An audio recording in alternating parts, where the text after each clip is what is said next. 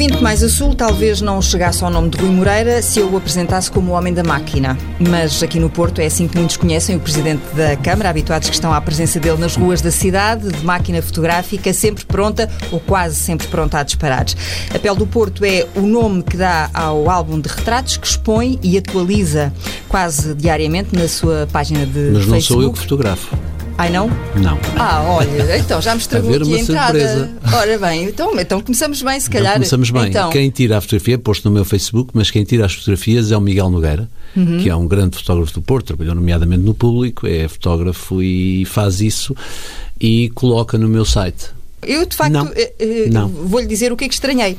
Estranhei porque Eu ainda durante apareço. o seu primeiro mandato, Sim. não, eh, tinha dito que, Não desde vou- que tinha assumido as funções de Presidente da Câmara, tinha posto a máquina fotográfica de lado porque era um bocadinho inibidor andar na rua, o Presidente da Câmara andar na rua a fotografar as É pessoas. muito inibidor, principalmente se eu tento fotografar pessoas. As pessoas já não reagem com a mesma naturalidade com que reagiam quando eu era apenas o homem da máquina e não era Presidente da Câmara. Hoje em dia, quando saio mesmo para fotografar, por um lado as pessoas vêm naturalmente falar comigo, toda a gente me conhece. Isso eu gosto imenso e as pessoas percebem.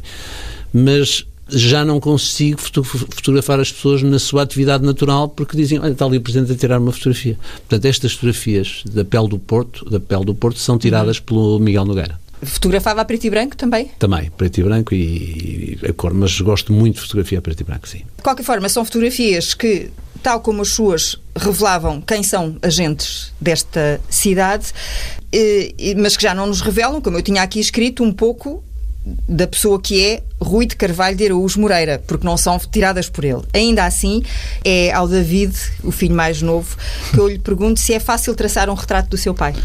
Quer dizer, da minha, do- eu evito traçar retratos do meu pai porque eu também acho que isto vem com a minha profissão em que eu tento sempre transmitir a informação de forma objetiva aos meus alunos.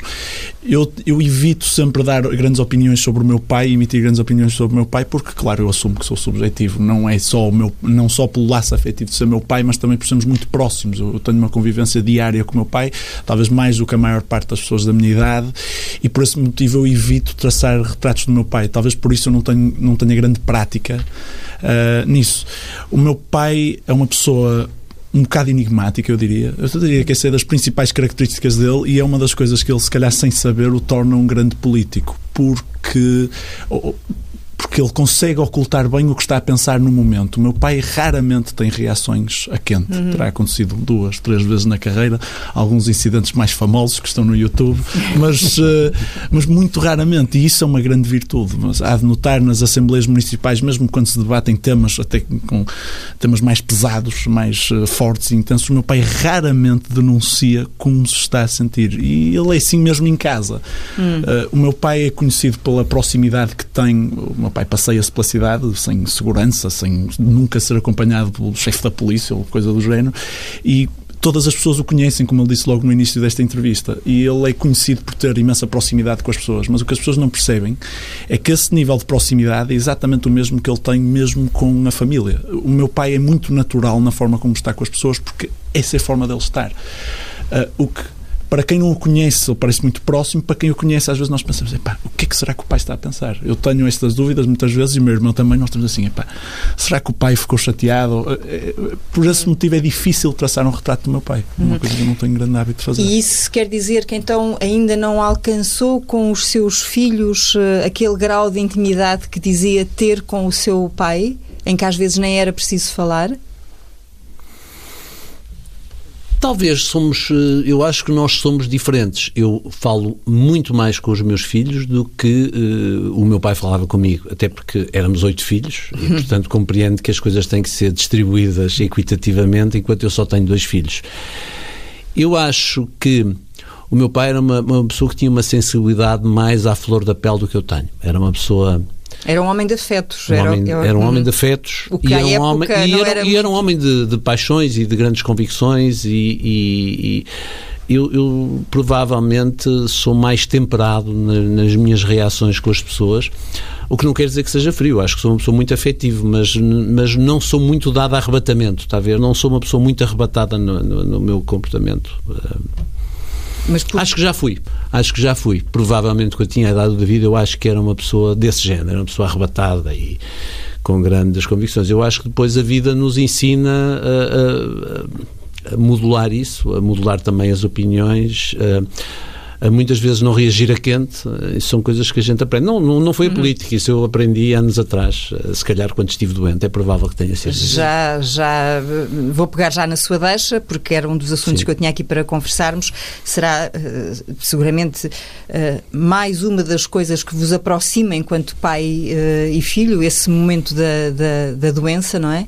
Em que o Rui Moreira no seu caso aos 27 anos, Sim. quando lhe é diagnosticada a insuficiência renal terminal, com um prazo uh, de vida que podia ter terminado ali, ou, ou, perto dali. Uh, mais tarde vem a receber um transplante do seu irmão a seguir, não é? Não, não, não é um dos meus irmãos mais novos, meu irmão Sebastião. E depois de sobreviver uh, a isso e viver por muitos e bons anos, não é? Sim, já, já passaram 30 e tal anos. Já... mais de metade da minha vida é passada com um rim transplantado. Já lá vão. É, é confrontado com uh, uma situação idêntica, pior, quando recebe a notícia de que o seu filho mais novo também precisa de um transplante de rim? É, é, muito pior. Eh, nós preferimos sempre que as coisas nos aconteçam a nós do que aconteçam aos nossos filhos. Ainda assim, na situação do David, não, é, não tinha a gravidade que tinha a minha, não era tão urgente nem emergente, não era uma situação terminal, era uma situação a prazo e que felizmente deu tempo para as coisas serem tratadas de outra maneira. No meu caso, não, porque eu, o David nunca teve que fazer hemodiálise. Eu fiz hemodiálise há 35 anos atrás, durante numa altura, anos, durante três anos, numa altura em que fazer hemodiálise era muito, muito complicado. Era extraordinariamente complicado. Para além da prisão, que é uma pessoa ter que ir ao hospital, e isso continua a ser assim, dia sim, dia não mas nessa altura eh, as pessoas morriam a fazer hemodiálise. Hoje, hoje, felizmente, eh, já muito raramente acontece uma situação dessas. Nessa altura era uma situação muito complicada. Uhum. Uh, a doença fez-lo mudar de vida também? não me fez muito mudar de vida, ou seja, fez mudar de vida enquanto estive doente, como é evidente, aqueles três Sim, anos não, que eu estive agarrado, mas, mas continuei a trabalhar normal, continuei a trabalhar O que eu quero dizer é, depois de ultrapassar a não. doença, não, não mudei de vida, mas comecei a olhar para a vida, comecei a, a, lidar melhor com os contratempos da vida. Eu acho que uma pessoa que esteve a, estive a morrer, foi-me dito que eu ia morrer nos próximos dias e felizmente não morri, graças a Deus e graças aos médicos e graças a um conjunto de coisas, e porque fazia desporto e tinha uma ótima compleição física. Depois, nós, a partir daí, passamos a desvalorizar as coisas más e passamos a valorizar as coisas boas. E, portanto, o desvalorizar as coisas más e considerar que elas passam, que acabam por passar e que as coisas boas ficam, acaba por nos moldar um bocadinho. Nesse sentido, tornei muito menos impulsivo do que era por causa disso mesmo. Nós normalmente somos impulsivos relativamente às coisas muito más. Uh, e, e, acho que habituei-me a perceber que, apesar de tudo, nós temos oportunidade na vida para corrigir as coisas más, as coisas más resolvem-se. Portanto, há uma certa temperança, isto eu tenho falado com outras pessoas que passaram pelo mesmo, e ficamos com alguma temperança, porque ficamos um pouco num tempo conquistado, num tempo que nos é dado e, portanto, em que devemos valorizar as coisas boas. Eu tento valorizar isso no convívio com as pessoas, no convívio com os meus filhos, continuo, apesar da vida muito intensa que tenho, a, a, ter jantares de família. Eu com o David estou praticamente todos os dias, uhum. jantamos três, quatro vezes por semana, almoçamos, vou almoçar à casa da minha mãe, portanto, estas coisas eh, permite-nos fazer escolha. O tempo passa a ser uma coisa mais querida por nós e, como o tempo é mais querido, nós preferimos que o tempo seja dedicado a coisas boas e não nos deixarmos afetar por coisas, às vezes, que, que anteriormente nos deixavam afetar. David, com 21 anos, uh, um transplante de rim, não estava uh, na mesma circunstância não, de, uh, do de seu todo, pai? De todo. Eu devo mesmo sublinhar, porque na altura em que o meu pai passou por tudo isto, sei se foi um bocadinho mais tarde na vida dele, o meu pai já era um adulto quando foi diagnosticado, eu não era, fui diagnosticado aos 18 anos, ainda tinha 18 anos. Um, o meu pai, na altura em que foi diagnosticado, não havia meios, não, não havia um sistema de saúde em Portugal que permitisse fazer um tratamento eficaz de insuficiência renal. A hemodiálise era, como o meu pai já referiu, era, era uma loucura. Quer dizer, era uma, a taxa de sobrevivência de uma pessoa que tivesse 3 anos em hemodiálise era baixíssima, seguramente abaixo dos 50%. Sim seguramente. Eh, e o meu pai passou uma coisa, uma experiência que eu não passei, não, não, não acho que seja comparável, mas também me ajudou imenso a, reequilibrar, a ajustar as coisas, no fundo, a que eu dava valores. Meu, todo o meu sistema de valores mudou. Eu comecei a, os contratempos, eu acho que é mesmo nisso. Fazer fila para alguma coisa, por exemplo, eu chego ao aeroporto, está uma fila grande, a pessoa aprende a ser paciente porque passa tanto tempo em hospitais, em filas, em, em coisas muito mais, hum. em alturas muito mais dramáticas que depois deixa de ligar tanto essas coisas. Eu era, não buzinar no trânsito. Eu isso ainda faço. Ah. Eu isso ainda devo admitir, devo admitir aos nossos ouvintes que eu, isso, se me, se me virem assim meio passado, é porque eu realmente tenho esse problema. Ao volante sou terrível. sou brutalmente impaciente, mas diria que fora desse domínio aprendi a ser calmo. O meu pai também tem coisas, assim, ele é muito paciente, mas também tem coisas que o põem mais. E podemos saber que coisas são essas que o tiram do sério? Em restaurantes, se alguém estiver a correr à volta de uma mesa, se alguém tiver. Isso foi sempre uma coisa, isso foi sempre uma coisa que pôs o meu pai um bocado maluco. Desde criança. Mesmo quando eram os próprios filhos a correr à volta da mesa. Inadmissível, não... maior ofensa. E se chegar atrasado? O meu pai é. Isto, quem trabalhar com ele sabe, é a pessoa mais pontual que existe. Mas é nem muito cedo, nem muito tarde. E se uma pessoa chegar tarde, para o meu pai é mais ou menos a pior desconsideração que se pode fazer. Fico alerta. Para quem nunca o conheceu, pá, não cheguem atrasados. Se querem ver um homem do Norte. É. Quer dizer que quando uh, havia assim refeições, uh, quando o David era mais pequeno, vamos uh, jantar fora sim, ou sim. almoçar fora, começava logo a pensar, pronto, lá vou eu ter que ficar ali em sentido. Não, porque não, já foi-me sempre permitido estar à mesa desde, desde os meus 6, 7 anos que participo nas discussões mais, mais, mais extraordinárias à mesa. Os meus pais sempre quiseram que eu tivesse presente à mesa a discutir muitas vezes com os amigos deles e, e por esse motivo eu sempre tive o interesse em política, em, em, história, nessas coisas, porque eram as coisas que eu aprendi a discutir à mesa, era normal. Os meus pais sempre acharam, deram-me sempre essa liberdade. Claro que eu também depois, se dissesse uma, uma barbaridade, era responsabilizado por isso. Mandavam-me prontamente calar, mas sempre quiseram que eu, que eu participasse nessas coisas, porque sentiam que era uma boa experiência. Eu acho que isso moldou-me muito. Há coisa que eu tenho que agradecer aos meus pais, tanto ao meu pai como à minha mãe, foi sempre esta, este ênfase em, em deixar-me participar e deixar estar e pude conhecer pessoas extraordinárias ao longo da minha vida e ter discussões interessantíssimas com uma idade muito muito jovem, fui, fui, tive oportunidades que muitas pessoas não tiveram porque foram para a mesa das crianças discutir uh, cartoons ou algo. Não é que eu não fizesse isso, não é que eu não fosse hum. uma criança perfeitamente normal depois nas outras coisas, mas os meus pais sempre me permitiram isso e, e, e isso foi uma, uma Sim, mas sempre gostaste mais do canal História do que propriamente de cartoons. Sim, mas eu acho, coisa estranha. Mas eu acho que se calhar isso não foi um impulso natural, acho que isso foi uma coisa que também talvez. não me foi impingido, mas foi-me permitido. Sim, é, eu, eu gosto disso. É uma... Há pouco o David dizia que era professor. Sim. Professor de? Sou, dou aulas de economia uh, e de uma cadeira obrigatória do sistema inglês de educação, que é Global Perspectives and Research, uh, no Colégio Lusão Internacional do Porto. Nós uhum. damos basicamente é o programa, é o sistema secundário britânico, uh, o Colégio Internacional, eu leciono em inglês e, e dou ao 11 primeiro, 12 segundo e nono uhum. ano que é outra uh, das uh, marcas da família, não é? Vão todos estudar para a Inglaterra? Não, não todos não. para a Inglaterra. O David estou em Itália. Hum. Sim.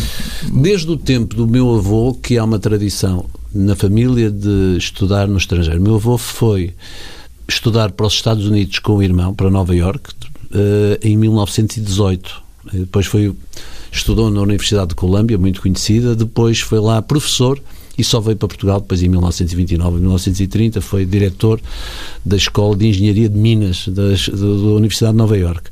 O meu pai foi para a Inglaterra uh, logo a seguir à Segunda Guerra Mundial, uh, para Leeds, e nós também fomos estudar para o estrangeiro. Eu fui para a Inglaterra, eu tive um irmão que foi para para o Brasil, Sim. tive outro que foi para a Alemanha, outro foi para a França, o, o, meu filho mais velho foi para a Inglaterra, para Cambridge, o David foi para a Bocconi, para Milão. É uma tradição de família, sim. Uhum. No caso do Rui Moreira, eh, foi lá em Londres que se revelou um bom aluno, não é? Eu era muito bom aluno, eu acho que era um dos melhores alunos do. do no Dom Manuel? Do, no, no Garcia Dorta, principalmente. Hum. Principalmente. Porque no colégio alemão as coisas não correram bem, não é? Eu saí do colégio alemão na terceira classe, até hoje ainda não, não percebi muito bem porque é que saí. Uh, Porque foi considerado irreverente, não é? É isso. Sim, que é aquilo que me dizem, que eu provavelmente era irreverente. O meu irmão Tomás. É, é esse irreverente como? Ah, na terceira classe? Não sei. Não Sabe tem memória. Eu, não, é, uma, é daquelas questões que, sinceramente, que a minha mãe não me consegue elucidar, o meu pai já cá não está para elucidar. Eu tentei saber e nunca percebi muito bem qual foi a razão pela qual eu saí do colégio alemão, onde o meu irmão Tomás continuou os seus estudos. O meu irmão Tomás, curiosamente... Que é o irmão a seguir. O meu irmão a seguir. Era colega de turma um do Dr. Rui mais Rio. novo. Exatamente, um uhum. ano mais novo. E fez o colégio alemão até ao fim. Eu saí, fui primeiro para o, o antigo colégio Bortero e depois fui para o liceu. Andei no Liceu Dom Manuel II, eh, hoje Rodrigues de Freitas, que voltou a ser Rodrigues de Freitas. Foi Rodrigues de Freitas, Dom Manuel, Rodrigues de Freitas. Não sei se voltará a ser Dom Manuel II. Eh, e depois fui para o Garcia Dorta, mas fui ótimo aluno. O Garcia Dorta fui ótimo aluno. Foi muito, então foi numa das referências que eu li que a certa altura. Sim, houve um tempo em que eu tive mais notas. Eu tive, eu chumbei, não, eu chumbei um ano, chumbei o segundo ano do liceu, no Dom Manuel, exatamente mas muito por aquela coisa de saltar de colégio. É terrível uma pessoa andar num colégio alemão. Uh, depois passar para um colégio português apenas um ano e depois ir para um liceu era absolutamente impossível e chumbei, uh, chumbei um ano. É nessa altura que a sua avó materna o, Sim, o agarra, não é? e, e lhe mostra o outro lado mostra o lado mundo. português, no fundo, hum. o lado, o lado, um lado muito culto. A minha avó Maria Amélia era uma pessoa extraordinária, há muita gente no Porto que a conhece, era uma pessoa muito culta, uma pessoa muito ligada à cultura francesa eh, e que tinha de facto esse dom enorme de de estar muito à frente do seu tempo. E estando à frente do seu tempo, ela percebeu que eu não era um caso perdido, que o facto de eu estar a ter más notas não se devia a nenhuma incapacidade, que era apenas a revolução que me estava a suceder eh, de estar em três colégios completamente diferentes, quer dizer, um colégio alemão, um colégio de padres, que era um mais ou menos concentracionário, e depois um liceu, que era o Liceu da Manuel, uh, para onde eu tinha que ir uh, de elétrico, onde eu não conhecia ninguém, por exemplo, a minha mãe, para dar um exemplo, não, não compreendia, tendo os filhos no colégio alemão, não tinha que se preocupar com o material escolar, não se tinha que preocupar com os livros. Eu no, no, no liceu uh, tinha sempre faltas de material, porque a família não, na altura não estava preparada para alguém que andava no, para andava no liceu. Na escola pública. Na escola pública. Portanto, esta, isto levou exatamente a que eu fracassasse um ano. Mas se calhar foi bom. Eu acho que na altura os meus pais se podiam ter empenhado e que eu tivesse passado este ano. E acho que fizeram bem em não fazer, porque perceberam que eu, repetindo o ano, que iria passar a ser um excelente aluno, como passei a ser. Acho que foi bem e acho que a minha avó teve essa influência. Ou seja, não houve aquela ideia, vamos lhe arranjar aqui uma explicadorazinha uhum. e ele uhum. vai passar. Portanto, não me arranjaram nenhuma explicadora, eu chumbei esse ano e no ano seguinte fui um ótimo aluno. Uhum. E quando foi para, para o liceu chamavam-lhe Beto? Não, não, nunca ninguém, não me, chamou, nunca ninguém me chamou Beto, até essa... porque não tinham porque coragem. fala-se muito nessa coisa dos Betos do não, Porto. Não, tinham, hum. para já não tinham coragem porque eu ah, era... porque era bom à porrada, não é? Exatamente, exatamente. exatamente, era muito bom à porrada. E devo dizer que tinha, um, tinha alguns, até alguns protegidos. Um deles era o Francisco, filho do Francisco Sá Carneiro, hum. era um dos meus protegidos, porque não era, eu protegia. Portanto, eu nesse problema nunca tive. Nunca tive. Apesar de me terem partido um dente, atirando-me contra uma, uma grade, exatamente porque eu era bastante. não, não tinha medo. Não, isso nunca me aconteceu, não. Portanto, aí não era enigmático. Não, não, nessa altura não era. Sabia, eu sabia defender-me, sabia, sabia. David, isto é uma experiência diferente, não é? Daquela que. Não, eu já conhecia esta história. Mas eu, não, eu... mas eh, da, da, da, sua experiência ah. como, Ai, como, como, aluno? como, aluno? e como. De todo, não. de todo. Eu, por acaso, eu tive em dois colégios, uh, são semelhantes em algumas coisas, muito diferentes noutras o clipe onde eu hoje em dia trabalho foi o colégio para onde eu fui uh, no quinto ano, uh, no final do quinto ano, e é um colégio que é muito, uh, muito para a frentex, como nós dizemos hum. cá, muito libertário, muito máxima liberdade, máxima responsabilidade, aquela máxima que eu gosto em casa.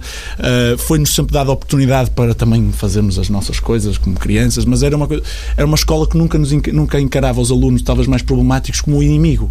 Olhava para todos, era um, um espaço muito democrático, onde se dava oportunidades também mesmo aos alunos que tinham problemas, às vezes um bocado mais do foro cognitivo.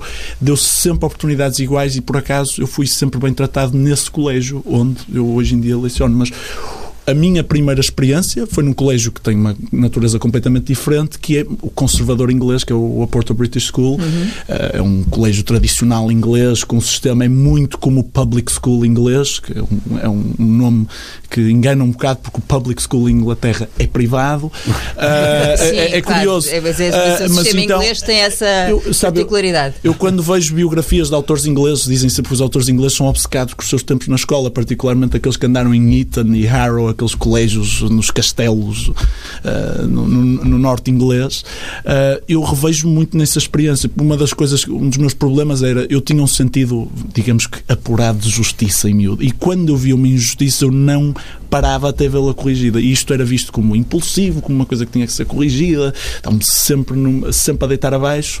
Eu tinha muitas opiniões, isso não era propriamente bem visto num colégio conservador. Uh, e também, Mas pronto. não havia castigos? Ai, havia, havia, havia. Não, não, havia, havia. Eu ficava dias inteiros no chamado bench, que era uma cadeira cá fora no corredor. estava lá de braços cruzados a fumegar, vermelho da cabeça aos pés, furioso. Eu tinha fúrias absolutas e passava dias e dias e dias. Portanto, era uma versão adaptada do menino ao canto com as orelhas de burro quase, ah, não? Ah, sim, mas eu, tal como o meu pai, eu tinha uma coisa que era, eu, bem, aos 10, 11 anos, eu tinha 1,50m e tal e calçava, bem, 39, 40, por isso também ninguém se metia comigo e quando alguém o fazia, geralmente se arrependia. Eu tenho...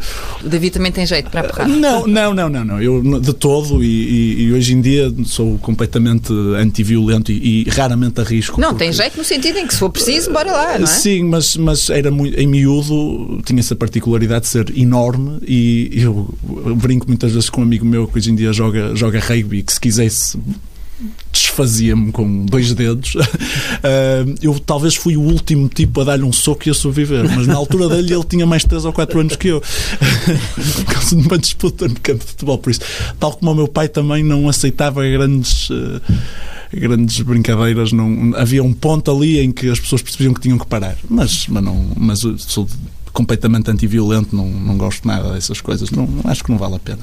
Ainda assim, a formação sim. académica anda pelo mesmo. Pelo, sim. Sim, sim, não é? Sim, semelhante. semelhante. Calhou. Uh, não, eu, eu sempre quis estudar fora, sempre quis. O meu irmão, meu irmão tem mais 11 anos que eu, mais 10 anos e 11 meses que eu. Uh, e quando ele voltou da faculdade, ele dizia sempre: pá, tu vais ter que estudar para fora, vais adorar, vai ser uma experiência. E eu realmente eu via a diferença entre ele e alguns dos amigos dele, que eram da mesma idade, ficaram cá e pelo, pelo espírito da coisa, da, da, faculdade e das oportunidades que tiveram depois, e, e, eu sempre quis ir para fora, porque de facto havia um fosso enorme entre os amigos do meu irmão que foram estudar para fora e, e os que uhum. ficaram, em termos apenas de experiência de vida, não é? O meu irmão, aos 18, teve que aprender a viver sozinho e voltou um homem, enquanto que os amigos dele ainda eram uns miúdos. E eu, eu senti também isso quando voltei da faculdade. Uhum. Os meus amigos que me perdoem, mas eles também sabem. Mas, mas ao David não lhe faltou o caroço, se me permite não. a expressão, como não, faltou não, ao seu pai tive, quando lá andou. Não, eu tive uma sorte que o meu pai não teve.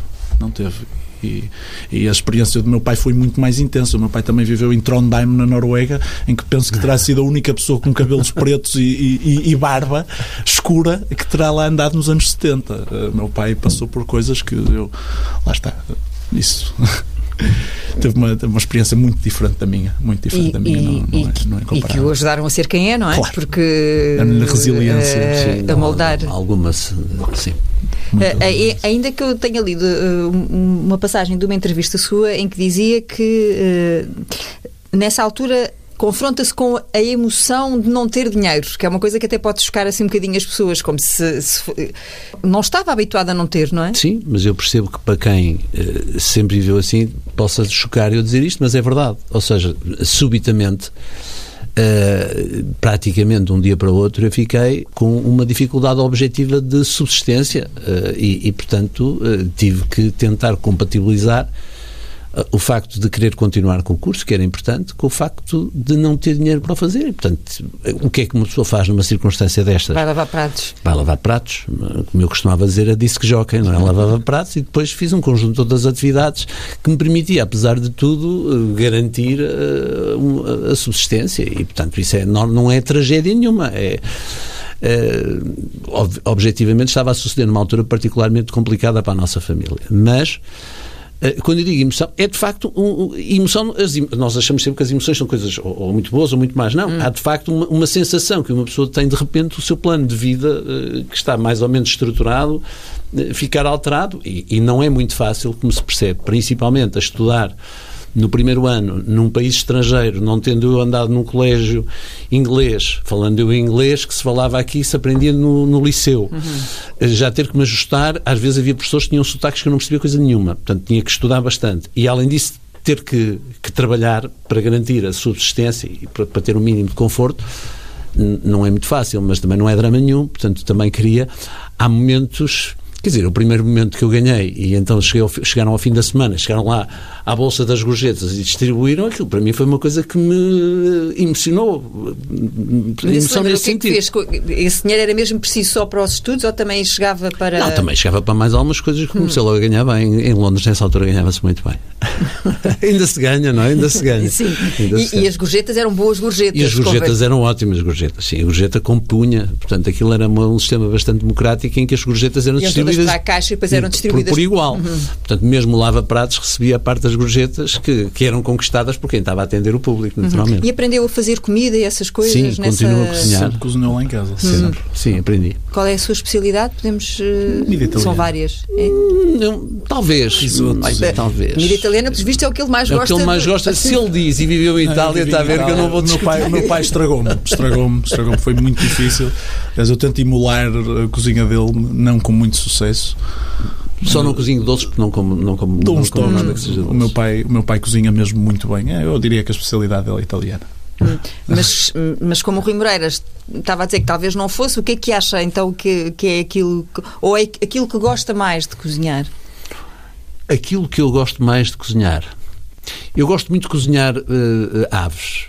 Acho que, talvez por comer pouca carne vermelha, gosto muito de cozinhar aves e, e, é uma das coisas que eu me digo. O último jantar que fizemos foi, bom. foi umas galinhas. Foi bom. Não foi? foi? Assadas devagarinho. por acaso acho que o teu prato mais mítico é a sorda. Que, e esse, eu gosto muito da sorda. Não como. Eu gosto muito da sorda. O David não gosta, mas eu gosto muito da sorda. Portanto, quando o David vai, eu não faço a sorda, de outra maneira faço a sorda. Acho que já, já descobrimos aqui mais, mais um, um, um talento. Uh, e agora uma curiosidade minha, uh, que regressando aos tempos da sua intimidade com, com o seu pai.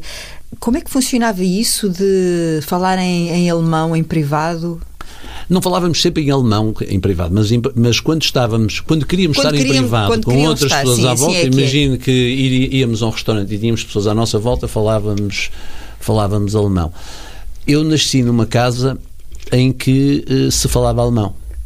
O, a minha avó era alemã, falava alemã, alemão com o meu avô que falava alemão como um alemão. Os, o meu pai e o meu tio foram educados a falar alemão, apesar de terem sido expulsos do colégio alemão durante a, guerra, a Segunda Guerra Mundial, porque a minha avó era de origem judia, Katzenstein. Uh, a minha mãe, quando se casou com o meu pai, antes disso aprendeu alemão e, portanto, nós era uma casa onde se falava, uma casa bilingue. E, e ainda hoje, apesar de só ter andado no colégio alemão até a terceira classe, quando estou na Alemanha, falavam português e o alemão, não é? Falava-se as duas coisas. E, uhum. portanto, a, a, vantagem era que nos refugiávamos, o alemão era um bocado um refúgio, muitas vezes, para nós podermos conversar quando tínhamos outras pessoas à volta. Quando tinham outras pessoas que não da família. Que não da família, claro. Porque senão elas também não, da família não, não falávamos. Se tivesse o David que não fala alemão, com certeza falávamos português, mas, mas o alemão tinha este, era muito esta língua de refúgio. Hum, mas eh, a, a particularidade de se poderem tratar por tu em alemão, enquanto que em português se tratavam por você. É, eh, em alemão as Era pessoas da família, as pessoas da família, exatamente, é? é? exatamente, as pessoas de família não se tratam. Eu tratava a minha avó a falar alemão, tratava a minha avó por tu. Hum. Eh, mas a falar português, também falava português com a minha avó, eh, tratava, naturalmente não a tratava por tu, não era hábito. Né? E com os seus filhos? Tratos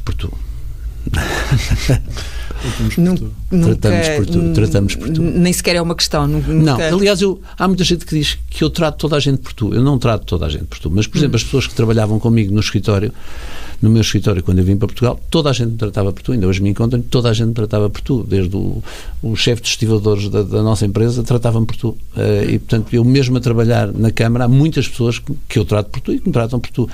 Eu acho não querendo, eu acho que nós não nos devemos transformar em Espanha, que toda a gente trata o rei por tu, ou o hum. primeiro-ministro por tu.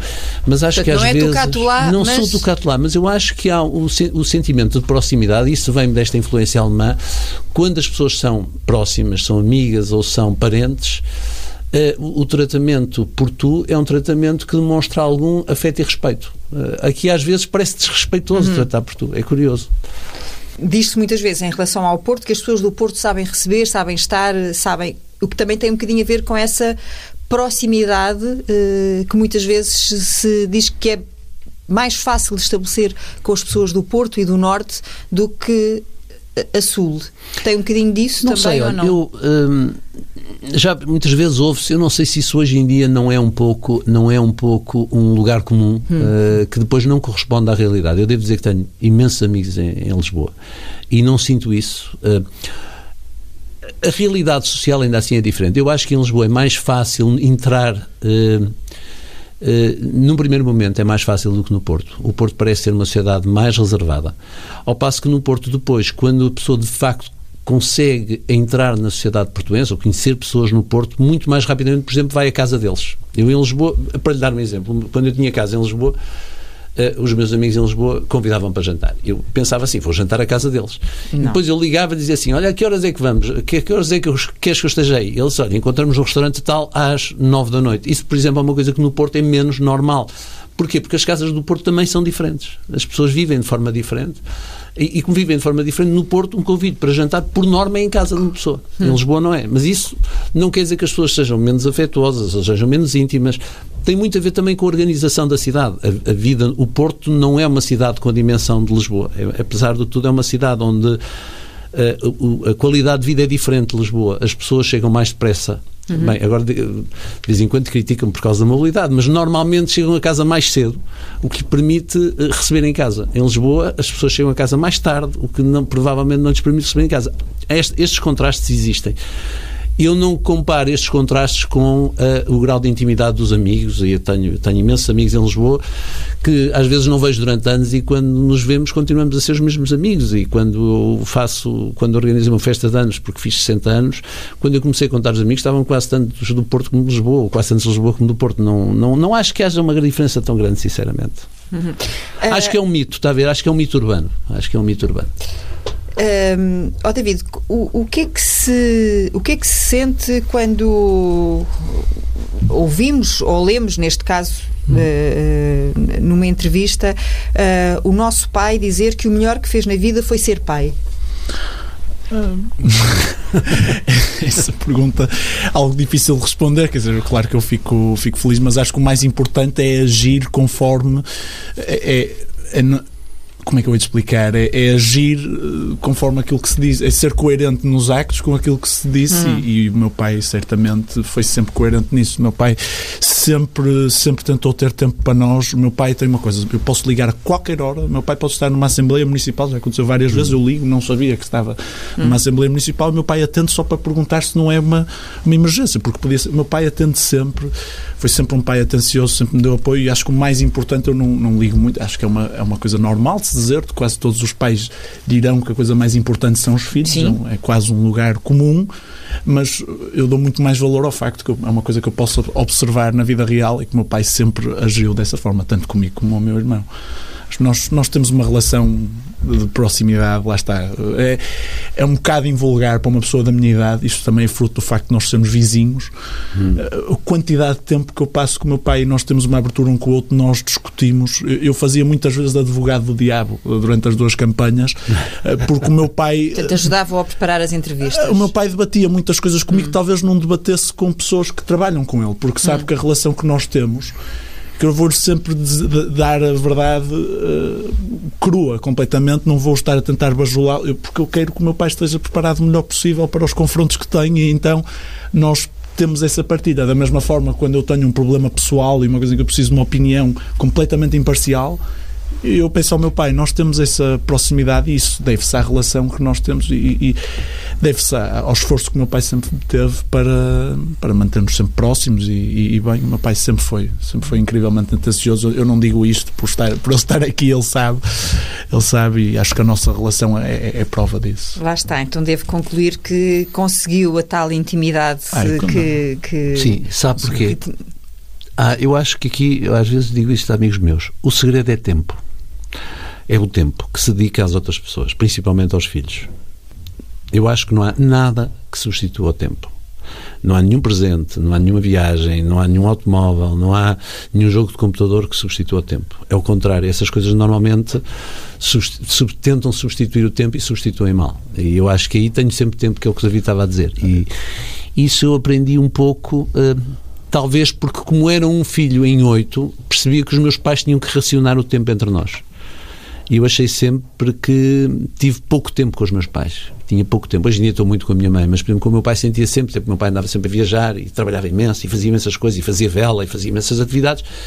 Eu tinha imenso pena de não ter mais tempo para estar com o meu pai. E, e essa é talvez a maior coisa que se pode fazer para depois também se ter capacidade de encaixe, porque depois os filhos também se transformam nos nossos maiores críticos, não é? Pois já, já estou a ver que sim, já, claro, já, já estou claro, a perceber que sim. Claro, que isso deve ter claro. sido aí um grau de exigência. Claro, é um grau de exigência grande. Uh, grande, exato. Uh, e o posso... debate com o David às vezes era mais difícil que o debate seguinte na televisão. Ainda bem, pai.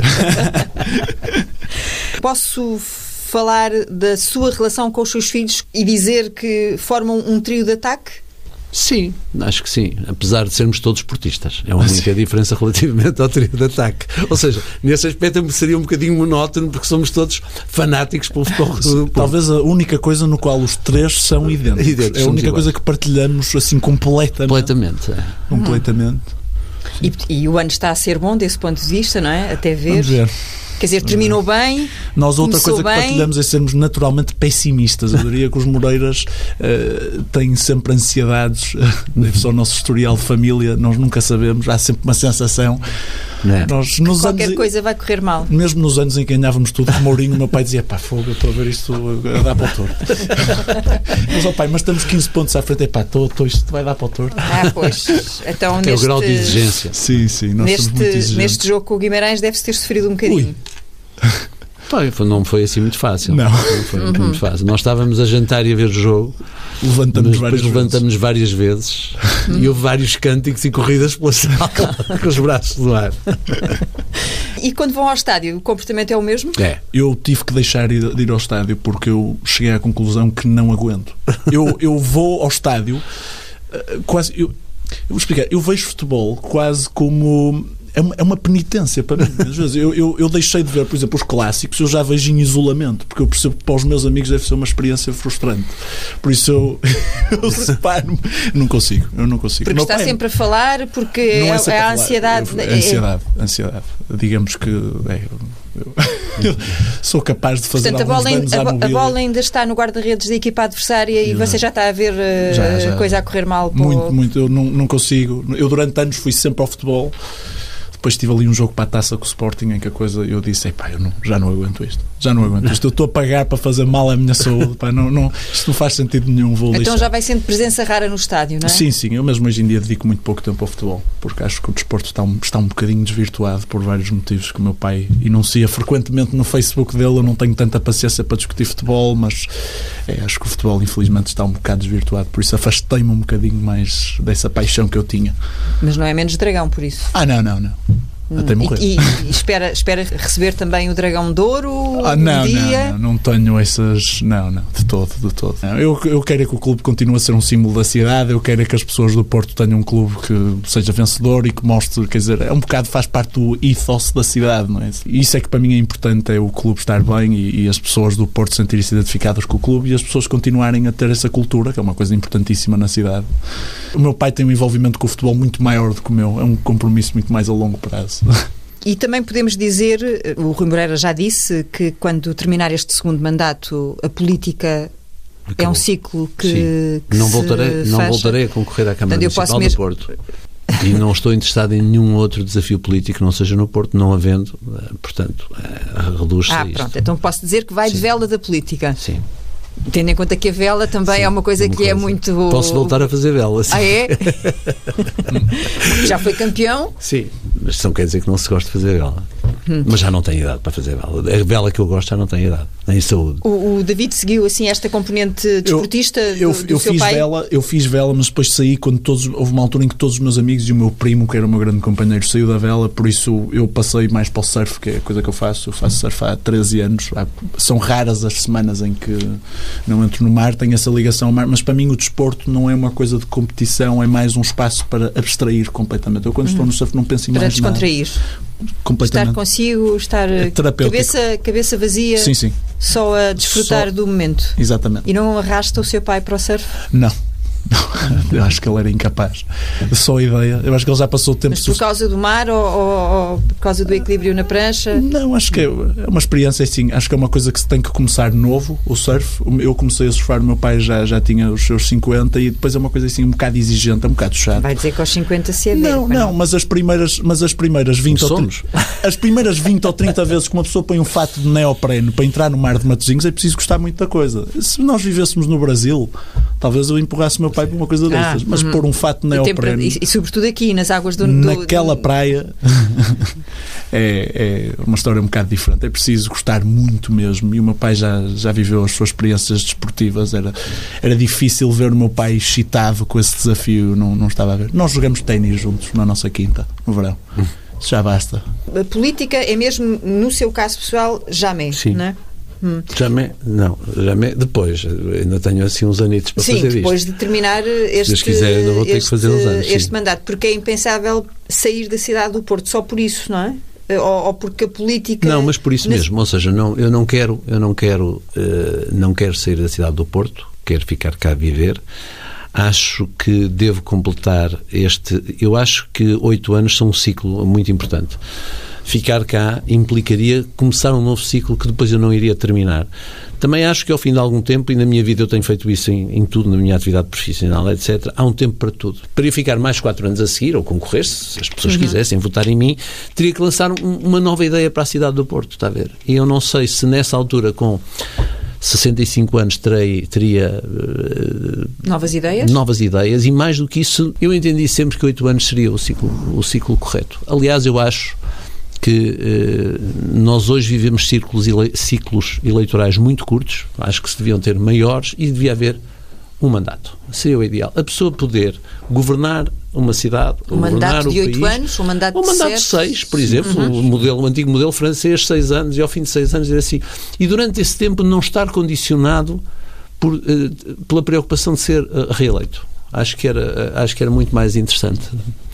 Eu acho que Sentiu-se condicionado durante o primeiro mandato em alguns momentos? Não, não, pela sinceramente, sinceramente, pessoalmente não me senti e acho que quem assistiu à forma como eu fiz a campanha eleitoral reconhecerá, mesmo aqueles que foram críticos da forma como eu fiz, são críticos exatamente porque acharam que eu se calhar não, não parecia empenhado na campanha eleitoral. O problema é que eu tinha um mandato para cumprir de quatro anos e, e senti sempre que acima de tudo tinha que continuar a governar a cidade. Mas percebo que se eu achasse eu apesar de tudo, não quer dizer que uma pessoa não esteja tentado, naqueles últimos meses, a tomar medidas eleitoralistas. Eh, E, e- e, de facto, eu acho que. Não esconde que sentiu essa tentação Sim, também. Claro, não. Fui, fui tent... À minha volta tentaram para o fazer, como é evidente. Eh, E os, outros, e, e os outros candidatos, naturalmente, também propuseram coisas que, de alguma maneira, se quisermos ser muito objetivos, estavam a prometê-las, se calhar. Não porque as achassem necessárias ou, ou- ou fundamentais ou até benéficas, mas porque sabiam que aquilo que causava um prazer imediato ao eleitorado, porque o eleitorado vota muitas vezes por prazer imediato, não é? Pronto, pela tentação do prazer. E, portanto, eu acho que ficar mais quatro anos iria às tantas. Uh, depois deste mandato poderia cair também um pouco nessa na tentação. E, e acho que acho que há um tempo para tudo. E, e a vida deve ser feita de coisas diferentes. Eu gosto isto, um, um mandato de Presidente de Câmara é, é muito intenso. Há muitas coisas que eu gosto de fazer na minha vida pessoal e já falou de uma, tirar fotografias por exemplo que eu durante este tempo não, não, não, não pude fazer. E eu espero daqui a três anos e meio também ter saúde para depois poder voltar a ser o homem da máquina, poder voltar a viajar, estar mais com os meus filhos, estar com os meus netos, voltar a escrever mais do que escrevo hoje, a voltar a ler muito mais do que escrevo hoje, do que leio hoje. Hoje tenho, eu já tenho livros que já não vou poder ler e, e gostava de os ler. E, hoje em dia não tenho tempo e às vezes adormeço a ler eh, porque estou cansado, porque os dias são muito intensos e, portanto, acho que há um, há um tempo para tudo. E depois esta, esta história de, por fim, poder desligar o telefone. A ver, percebe? Eu não consigo desligar o telefone. Se, se eu puder dar um exemplo, eh, isto é uma coisa que poucas pessoas têm noção, mas o meu pai, durante a campanha eleitoral, ainda, estava, ainda era responsável pela proteção civil do Porto. Ou seja, o meu pai nunca desligou o telefone em um único momento porque é responsável, a título pessoal mesmo. Ou seja, por exemplo, quando ligavam às duas da manhã ou três da manhã, às vezes para dar um palpite inocente sobre a campanha, e algumas pessoas o fizeram na família, eu não, porque sabia disto, o meu pai atendia à chamada e via a chamada porque a chamada, que às vezes nem olhava para o telefone nessa hora, não é? Por estar a dormir, presumivelmente. Uh, porque a chamada podia ser do comandante da polícia ou do comandante dos bombeiros a dizer oh, se há um incêndio no Bonfim ou há um não sei o quê. O meu pai nunca desligou. Isso é uma coisa que poucas pessoas têm noção, mesmo durante esses períodos. O meu pai nunca deixa de ser presidente da Câmara. Aliás, nós fomos à Birmânia o ano passado, numa espécie de pré-campanha, fomos fazer uma viagem assim, ok, é a tua última semana antes do inferno. Ah, eu lembro quando foi aquela polémica, um eurodeputado, Manel dos Santos, fez umas declarações a dizer que o meu pai queria ir para o Parlamento Europeu. O meu pai uhum. terá feito na Birmânia. Isso é já na sequência de, de, de enfim, quando há a claro, questão com o Manuel Pizarro. Sim, é? Ainda, é, o pré, é o pré, é o pré, é o pré. É o início disso. Sim. É o início disso. O meu pai fez, salvo erro, 15 ou 20 chamadas, uh, no mínimo, no mínimo, porque Politics never sleeps. Eu, isto é uma, e o meu pai, eu, eu, eu, sou completamente solidário com isto porque conheço a realidade dele. Isto, um dia poder desligar o telefone, eu acho que vai ser um dia marcante na vida dele. poder finalmente, nesse aspecto. Não é que isso não seja um fardo para ele, porque no fundo ele sabe que isso são os ossos do ofício. E, e o meu pai verá que nunca reclama disso, não é? Mas se vamos falar de grandes alterações na vida dele, eu diria que essa vai ser uma enorme. Hum, desligar o telefone e diria telefone. que, hum, eh, como diz, que é preciso dar lugar aos novos, não direi tão novos, mas uh, o David terá perfil para este gosto que se pressente pela política? É só porque o pai uh, é o presidente da Câmara do Porto ou porque a política é algo que mexe consigo? Acho que o David gosta de política mais ou menos desde que nasceu. acho que Acho que o David gosta imenso de política. Sempre gostou imenso de política, sempre se interessou, sempre teve opiniões, sempre, sempre as discutiu. Uh, muito mais até que o, que o, que o, irmão. que o irmão, que o Gonçalo, que gosta de política, mas não, não, faz, não, não olha para a política da mesma maneira, tem não outros tem interesses. Não tem, grande paciência, tem outros interesses, tem interesses que o aproximam muito de mim também. Uh, mas tem outros interesses. Portanto, o David é de facto uma pessoa que gosta da, da questão da política propriamente dita. E, e, e numa família em toda a gente discute política, mais ou menos já em casa dos meus pais era, era, era uma permanência discutir política. Sempre se discutiu política e, portanto, uh, eles são habituados a ouvir discutir. Depois há uns que gostam, outros que acham uma maçada. Para mim, sempre é uma coisa que eu não escondo, porque qualquer pessoa que me conheça sabe que sempre fui interessado em política. Eu, eu nasci em 93, por isso eu tinha 7 anos na altura, eu acompanhei quase do início ao fim. Eu lembro-me dos debates até das primárias democráticas, do John Edwards contra o Al Gore. Uh, eu acompanhei Bush v. Gore, lembro-me muito bem bem do Bush contra Kerry. Eu comecei a ver o Daily Show, comprei, com para aí 11 anos, 12 anos, via na SIC Radical e era colado já na política americana. Lembro-me de política britânica, lembro-me dos protestos contra a guerra no Iraque e tinha 10 anos, lembro-me de tudo isso. Tinha opiniões sobre a guerra no Iraque. Uh, assumi-as muito claramente, sempre fui, quer dizer, talvez pelo meu interesse por história e pela casa em que cresci, dos dois lados, as minhas duas famílias, também do lado da minha mãe, são muito políticos. Uh, sempre tive esse interesse. Tive algum, tive participação política, fui filiado numa, numa, numa juventude, saí porque pronto, discordei de algumas decisões e também porque não gostava da forma de operar as juventudes políticas. Hoje em dia estou mais parado, mas um dia quero voltar a entrar, quero voltar a entrar na política ativa. Talvez não a nível autárquico, porque acho que é um tipo de política para o qual é preciso ser uma pessoa com o perfil do meu pai, muito paciente, uma pessoa que procura consenso. Eu diria que essa é a grande arte do meu pai, é pôr pessoas que não conseguem falar uns com os outros a falar. O meu pai tem um talento para congregar diferentes interesses e, e de alinhamento de interesses que eu talvez não tenha. Eu sou um bocado mais radical nesse aspecto. E, e, e nisso eu acho que o meu pai por isso é que eu acho que o meu pai é um, é um político hábil a nível autárquico, talvez tenha coisas que eu não tenho mesmo por feitio e por, pela minha maneira de ser. Não, Portanto, seria não... mais a política nacional, deputado. Uh... Eu sei que ainda vem longe, mas. O problema é que para essas coisas não dá para um, não dá, uma não, pessoa não se pode, concorrer não como pode... independente. Isto aqui como partido é uma chatice. Porque eu já tive muitas desilusões, uh, tanto em política nacional como internacional, e, e, e é difícil Quem é que nunca o desiludiu na política? Quem é que nunca me desiludiu na política? Tirando o seu pai. Ora está, sim, o meu pai, o meu, nós, temos, nós discordamos de alguns assuntos. Quem é que nunca me desiludiu na política? Difícil uma pergunta muito difícil. A nível internacional há alguns. Há alguns um, um que eu, por exemplo, eu tenho acompanhado sempre é o Bernie Sanders, que acho que está a alterar uhum. completamente a política nos Estados Unidos e até agora não me desiludiu e tendo visto o percurso passado dele, acho que se eu tivesse acompanhado desde o início não me teria desiludido. Eh, em Portugal já tive muitas desilusões, depois deixei de, deixei de me entregar tão abertamente a alguns movimentos, por isso hoje em dia a única coisa, a nível legislativo, a única coisa que nunca me desiludiu foi o voto em branco, diria. Não há nenhum nome que consiga pôr em cima da mesa. Há pessoas que eu respeito. Há pessoas que eu respeito e que acho que são consistentes, acho que, acho que arriscam, que são muito sérias na política, com certeza, mas que depois eu tenho divergências ideológicas. Há outras pessoas que depois ideologicamente parecem semelhantes a mim, mas depois já, já me desiludiram. Já me desiludiram. Um, Uh, acho que é, é, complicado. Para já, eu tenho que dizer uma surpresa, uma surpresa positiva tem sido o Marcelo Rebelo de Souza. Eu tenho hum. que dizer, eu não votei no, no professor Marcelo Rebelo de Souza, não, não, não, confiava nele por uma questão que acho que é uma pessoa que tinha muitas opiniões, dizia tudo e o seu contrário, achava que era um catavento, hum. uma crítica que se faz, e tenho-me surpreendido pela positiva. Acho que tem sido um presidente absolutamente extraordinário. Absolutamente extraordinário. Nem é preciso comparar com o seu antecessor para dizer eu digo isto sem reservas, tem sido absolutamente extraordinário será uma preocupação lá mais para dentro, não é? Quando ele entrar na. na não, não é preocupação nenhuma. Acho que é mais ou menos. Está na natureza da coisa. não vale a pena mudar. Contrariar? Não, não vale. nem, pelo contrário. Nem, nem, não, pelo contrário. Eu até. Eu, ao contrário. Não acho nada que seja de contrariar. Bem, acho que nós precisamos de pessoas da idade e da geração do David que gostem da política. Esta questão. Que não são que muitas, de facto, não é? Não Pelo menos muitas. Eh, com este. Não são muitas e nós não nos podemos esquecer que aquilo que está a suceder um bocadinho na Europa e no mundo decorre exatamente do desinteresse desta geração pela política. Olha, o Brexit. Se os mais novos tivessem votado em Inglaterra, não teria havido Brexit. Basta não pensar apareceu. nisso. Não apareceu a votar. Apareceu. Uh, e em Portugal nós assistimos a fenómenos muito preocupantes na, na, abstenção. Muitas vezes não estratificamos isto por idades, mas, mas, ela, mas ela existe e isto vai ter, vai ter, fortíssimas, vai ter fortíssimas consequências. Não é por a política estar a correr mal, ou por os intérpretes não serem, se calhar, os melhores, que nós devemos uh, esquecer que a política, apesar de tudo, é, é, a forma de nós nos organizarmos e de organizarmos os poderes na sociedade. Portanto, eu gosto muito que as pessoas gostem de política. Uhum.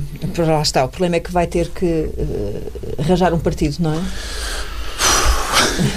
É difícil, mas tem-se criado movimentos novos e, e, eu sinto que, por exemplo, o sucesso do PAN pode conduzir a mais pessoas com movimentos um bocado mais diferentes da norma, uhum. chamado arco da governação e depois os dois partidos da, da, esquerda representados no Parlamento. Eu acho que agora com os partidos novos talvez apareça um movimento com o qual possa estar solidário. Houve agora um, recentemente o Iniciativa Liberal que se associou ao ALDE, que é um partido eh, representado na União Europeia, com algumas posições com o qual concordo. Eu acho que esses movimentos são mais interessantes. Eu estou à espera que haja um movimento mais ou menos indie uh, política em Portugal, talvez para me reenvolver, mas é, é difícil, é difícil. Eu não... O traço do, do, do, liberal, que também não, não será por acaso. É uma coisa que partilhamos. Uh... Perguntaram-lhe numa entrevista o que é que Lisboa tinha de melhor e o Rui Moreira respondeu a luz. O que é que o Porto tem de melhor? O que é que o Porto tem de melhor? Eu acho que é o, o orgulho. Eu acho que a cidade do Porto é uma cidade muito orgulhosa de si própria. E acho que isso é a coisa mais extraordinária que o Porto tem enquanto organização, enquanto cidade organizada. Uh, eu acho que Lisboa, mas quando comparamos com Lisboa, se Lisboa é de facto a cidade da luz, eu acho que o, o Porto é, é, a cidade, é a grande cidade dos recantos. É a cidade onde nós encontramos os, os jardins privados e os jardins públicos e, e vemos é a cidade do, dos gatos e a cidade da é muito cidade de recanto é muito cidade da sombra destas sombras e destas luzes eh, Lisboa a mim surpreende-me sempre eu lembro sempre a primeira vez que tenho consciência de ter ido a Lisboa porque eu tinha ido a Lisboa antes com os meus pais mas, mas não me recordo Uh, e recordo ter ido com, com a minha avó e ter sido em Santa Apolónia numa manhã, uh, ou no fim da manhã, uh, e, e, e, olhar e ver aquela luz extraordinária sobre o, sobre o Tejo e, o branco de Lisboa. E, e, é de facto uma cidade muito, muito interessante. São cidades muito diferentes na sua cor. Isto é um bocadinho o olhar do, do fotógrafo. Elas, quando eu falei na luz de Lisboa, tem a ver com isso. Hum. eu não, não, quando imagino fotografar Lisboa, não, foto, não fotografo a, a, a luz e a sombra. No Porto fotografo a luz e a sombra. São coisas, são cidades muito diferentes. Eu vou desafiá-lo para terminarmos uh, com um dos vossos telemóveis depois uh, a tirarem uma fotografia aos dois para nós pormos no site. Não é? Tá bem. Uh, e portanto vamos terminando assim esta conversa perguntando por último se há assim alguma expressão do Porto que seja uma expressão comum e que vocês usem no vosso dia a dia. Algumas não podemos dizer na rádio. Não posso dizer. Que é quando estamos a ver futebol. É 80% das que eu digo não posso reproduzir aqui, infelizmente. Não podemos. Peço desculpa, mas está censurado. Seria censurado. E são aquelas que nós dizemos a ver futebol. Diria que esse é um dos meus grandes defeitos, essa. Minha frontalidade com algumas dessas expressões. Mas no Porto há coisas que que não são insultos. As pessoas, é, também aqui, comparo muitas vezes Lisboa com, com o Porto. As pessoas, no Porto, as pessoas são capazes de chamar um insulto. Aquilo que em Lisboa parece um insulto, aqui é uma coisa afetiva. Sim. É um Uh, exatamente. É, um e, eu, é, é normal ouvir na rua, Esteves Cardoso, aliás, escreveu sobre isso várias coisas, mas é normal chamar filho de. Uh, hum. e, dizer: oh, meu, oh, meu filho, estás, uh, é estás muito... bom, e isto é um cumprimento, não é um insulto, é uma coisa afetuosa. É, enquanto eles vão, é um insulto horroroso. É, é, muito mais grave chamar uma pessoa um idiota exatamente. ou um cabrão do que ó oh, meu. Exatamente. FD, é. coisa. Havia um, um, um, funcionário lá de casa que só dizia impropérios, mas um dia queria se referir referir ao porco e disse à minha mãe, disse assim, com a licença da senhora, o porco, porque achava que isso é que era um insulto, quando estava a referir ao suíno, não é? Eu não arrisco uh, nenhuma uh, não despedida arriscar. nem nenhum cumprimento na despedida uh, desta nossa conversa e vamos, entretanto, tirando o, o, o retrato já que temos o privilégio de estar aqui com o Homem da Máquina. Está bem, está combinado.